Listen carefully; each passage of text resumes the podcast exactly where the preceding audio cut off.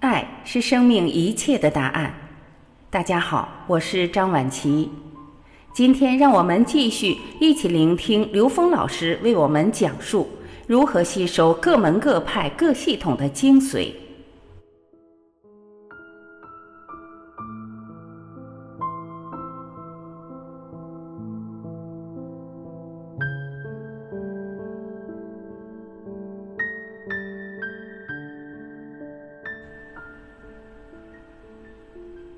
这是在一期访谈节目中，主持人和刘峰老师的一段对话。下面就让我们一起来听一听。主持人，我们知道，其实刘峰老师自己本人原来是学光学的，然后也在这个企业当中去工作了很长的时间。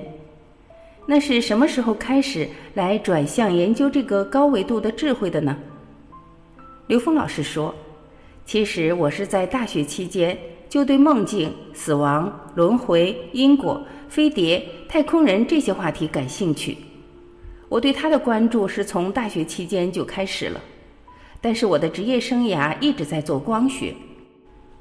大学毕业以后，另外一个生命状态就是不断的去利用科学语境去跟所有智慧系统进行关联，进行这种解读。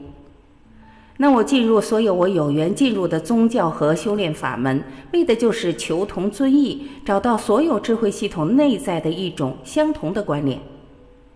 主持人说：“所以其实您从来就没有排斥，都是接受的。”刘峰老师回答：“对对对，从来没有过，从来没有过批判。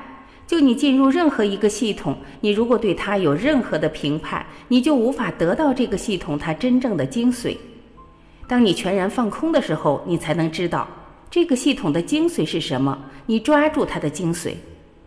后来我发现，几乎所有系统里的精髓都是相同的，所以相同的是道，不同的是味道和说道。所以求同尊异，求道的是道，那个尊异，尊重所有的说法，尊重所有的味道。这样你在所有的系统里，你能够真正的滋养你自己的智慧。唤醒自己的智慧，这是关键。主持人说：“但我们看到现在有一些老师教我们的学习方法当中，就是批判性，就是我们可能要对这个多提出一点质疑，然后说这个越辩越明。”刘峰老师回答：“对，这个学英文的人永远可以质疑一个只会说中文的人。”就说，如果他只会说英文的话，他永远有权利质疑那个只会说中文的人，因为他不懂，他不懂他就质疑，他认为那个中国话不是人话没准儿。所以，不同法门之间、不同宗教之间，他们的争论，学佛的人和一个基督徒争论，相当于只会说中文的人和一个只会说英文的人的争论。其实谁都不知道谁在说什么。但他依然可以去质疑人家，就是这么简单。你拿着一个有限的自己的逻辑去评判另外一个逻辑系统，这件事是一个很荒谬的事情，因为你不懂，你没有通透的了解对方，你没有资格去评判。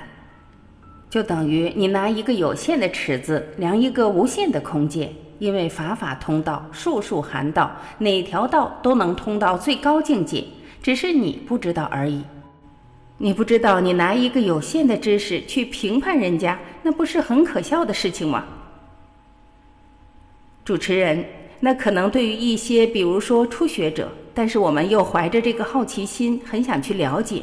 可是，在这条路上，我们也知道，其实可能真真假假难辨，因为这个是我们不知道的一个世界。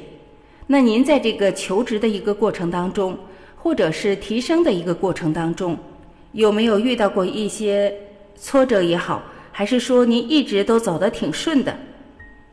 刘峰老师回答：“因为你求同的时候，你就不会歪，你往哪儿歪呀？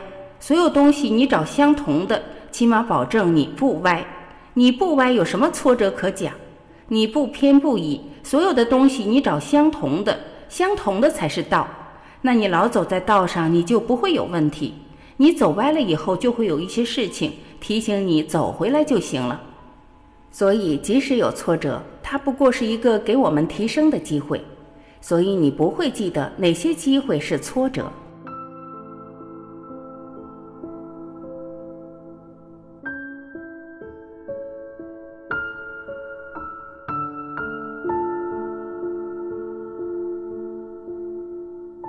感谢聆听，我是婉琪，这里是爱之声。今天我们就到这里，明天再会。